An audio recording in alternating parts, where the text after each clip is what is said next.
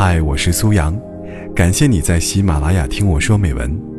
微信搜索“听美文”三个字，关注我的个人公众号，在那里可以获取每期录音的同步图文，同时也可以了解我更多。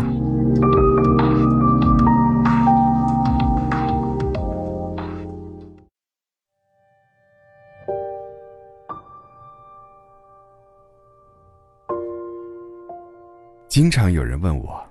究竟什么是对的人？如果究其一生都遇不到对的人怎么办呢？其实遇到对的人并没有那么难，有时候你觉得太难，只因受外界干扰太多，没有倾听自己内心的声音。不要总听那些所谓的过来人说你应该找一个什么样的人，而是倾听自己内心的声音，认真考虑一下，我到底想和怎样的人共度余生。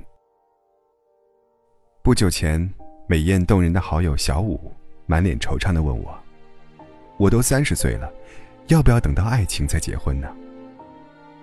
我很坚定地说：“亲爱的，无论三十岁还是四十岁，无论这过程有多难，你都要等到爱情再结婚呢。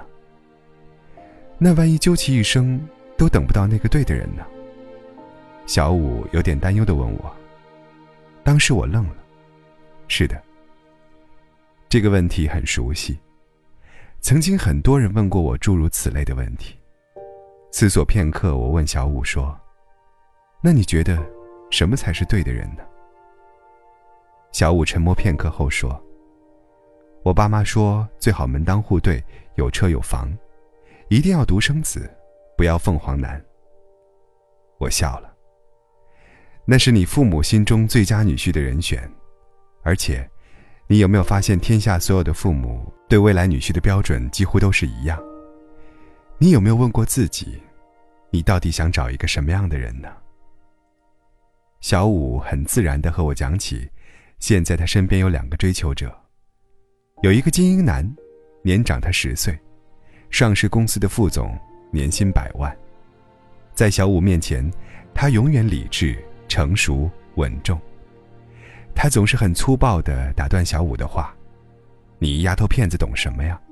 我久经商场，吃过的盐比你吃的米都多。”他很武断地告诉小五：“我希望咱俩今年结婚，明年生孩子。我都四十岁了，已经没时间恋爱了。而且我希望你结婚后做全职太太，因为我平时工作很忙，经常出差，家里总得有个可靠的人守着。”我希望每次回家，都有一盏温暖的灯和可口的饭菜等着我。小五倒吸一口冷气说：“他好精明，目的性很强。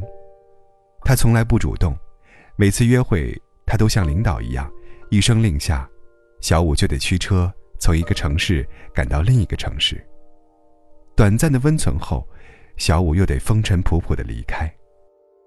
他总是夸小五独立成熟。”懂事大方，不像那些年轻的小姑娘，每天就知道买买买，太肤浅，太粘人。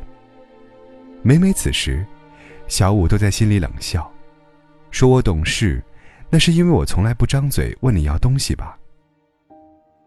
和他在一起，小五丝毫感受不到爱情，感觉自己就像招之即来，挥之即去的免费性伴侣。尽管如此。所有的亲朋好友都觉得精英男是最合适的结婚对象。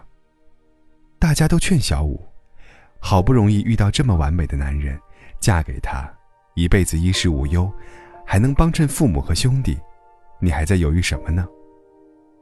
小五说：“我在等爱情。这些年来，我拼命努力工作，好不容易熬到副总的位置，我不能为了一份鸡肋般的婚姻放弃我的事业。”没有工作，我会死的。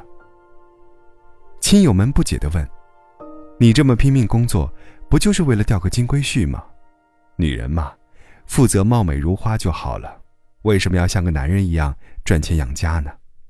真是有福不会享，非得自己找罪受啊！”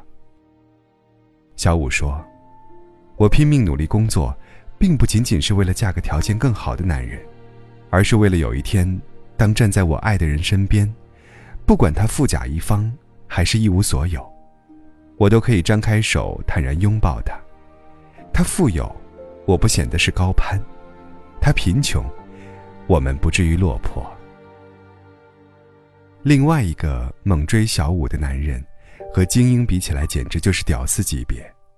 他收入没有小五多，职位没有小五高，他甚至没钱买房，他唯独有的，就是一个炙热的梦想。但他视小五为女神，掏心掏肺的对小五好。他会在小五生理周期时，为他端上一杯滚烫的山楂大枣红糖水。那是他在网上查的治痛经的小偏方。他会花四分之三的工资给小五心仪的红裙子。为了逗小五开心，他每天都会在网上找一些搞笑的段子发给小五，比天气预报还准时。小五是他初恋，他追了小五整整五年。他说，他的梦想除了成为一名画家，就是把小五娶回家了。和他在一起，小五觉得很轻松、很自由、很舒适。他说：“和如此贴心、幽默的男人在一起，即使不会大富大贵，每天也会在梦中笑着醒来吧。”但是周围所有亲友都觉得，屌丝男虽然踏实稳重，但收入和家境都远不如小五，两人着实不般配呀。小五很纠结，到底什么才是对的人呢？我想起知乎上曾经有人问。和对的人在一起是什么感觉？有个网友的回答特别有意思。我是孙稀饭，和对的人在一起，我还是孙稀饭，不会变成孙泡饭、孙米粥、孙热汤、孙咸菜、孙油条、孙肉夹馍、孙煎饼果子。不过，和对的人在一起，我可以升级为孙味道很赞稀饭，孙看起来好喝稀饭。孙香味扑鼻稀饭。是的，和对的人在一起，你不会自卑，不会失去自我，更不会患得患失，你会放心大胆做真实的自己，没有任何的伪装，不会刻意表现出不符合自己性格、习惯、价值观的极端事情，不会为了得到爱而去爱，不会为了迁就对方而过分的委屈自己。不会为了和对方有着相同的兴趣爱好，而去做自己根本不喜欢的事。最重要的是，和对的人在一起，一切都会变得随意、舒适。你不会再纠结仪式感到底是否重要。即使全世界都怀疑我们的感情是否长久，我依然笃定，你就是那个对的人。即使全世界都觉得我们不登对，但那又如何呢？我觉得你是对的人，你就是对的人，就这么简单。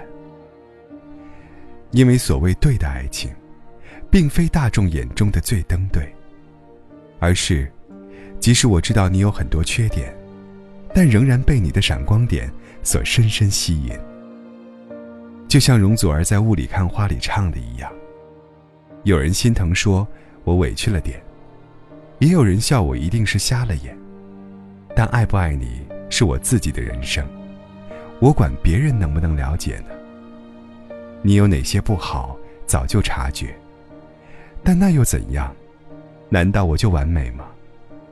我要的是你让我着迷的那些，其他我都能视而不见。是的，理智在爱情里面从来都不是关键。你是有好多缺点。我痛快的抱怨，但有你在我身边，我就什么都不缺了。很多人之所以遇不到对的人，就是该雾里看花的时候太理智，该愚蠢的时候太聪明，反而聪明的太过愚蠢。每个人身上都有两个口袋，前面是自己的优点，后面是自己的缺点。我们总是能准确无误的。指出对方身上的缺点，却往往忽略自己身上的缺点。所以，我们总觉得这个人不对，那个人也配不上我。事实上，每个人的优点都是一把双刃剑。你喜欢他貌似潘安，就得忍受周围的莺莺燕燕；你欣赏他才华横溢，就得接受他风流倜傥；你看重他踏实稳重，就得清楚他可能不会甜言蜜语的哄你；你喜欢他上进努力、事业心强，那么很抱歉，他可能没那么顾家。我们在要求对方尽善尽美的时候，更应该审视一下自己。否则，我们会在下一个会更好的幻想中，不断的与那个对的人错过。心理学家曾经说过，有些人之所以会一直遇不到对的人，是因为他身上有的特质，能够吸引到的人，与他真正理想的伴侣，常常相距甚远。简而言之，就是，爱我的人我不喜欢，我爱的人不喜欢我。所以，如果你想吸引到理想的伴侣，就必须要改变。因为你一直都没有变，那么吸引到的，始终都是那一类人，永远都和你想象中的相差甚远。但是有一点你知道，无论你理想中。男神女神多么令人魂牵梦绕，但他们也并非零缺点的完人。当激情褪去后，他们身上的缺点也会显山露水。就像王朔所说：“婚姻怎么选都是错的，长久的婚姻就是将错就错。对和错本身，就是一对共生的镜像。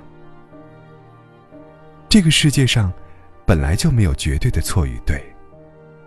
你觉得他是对的，他就是对的。对不对？我说了算。和别人无关。不要总觉得逝去的恋人总是难以忘怀的，也不要总认为下一个恋人会更好。有时几经离合，兜兜转转很多年。蓦然回首，你才发现，原来那个对的人一直在自己身边。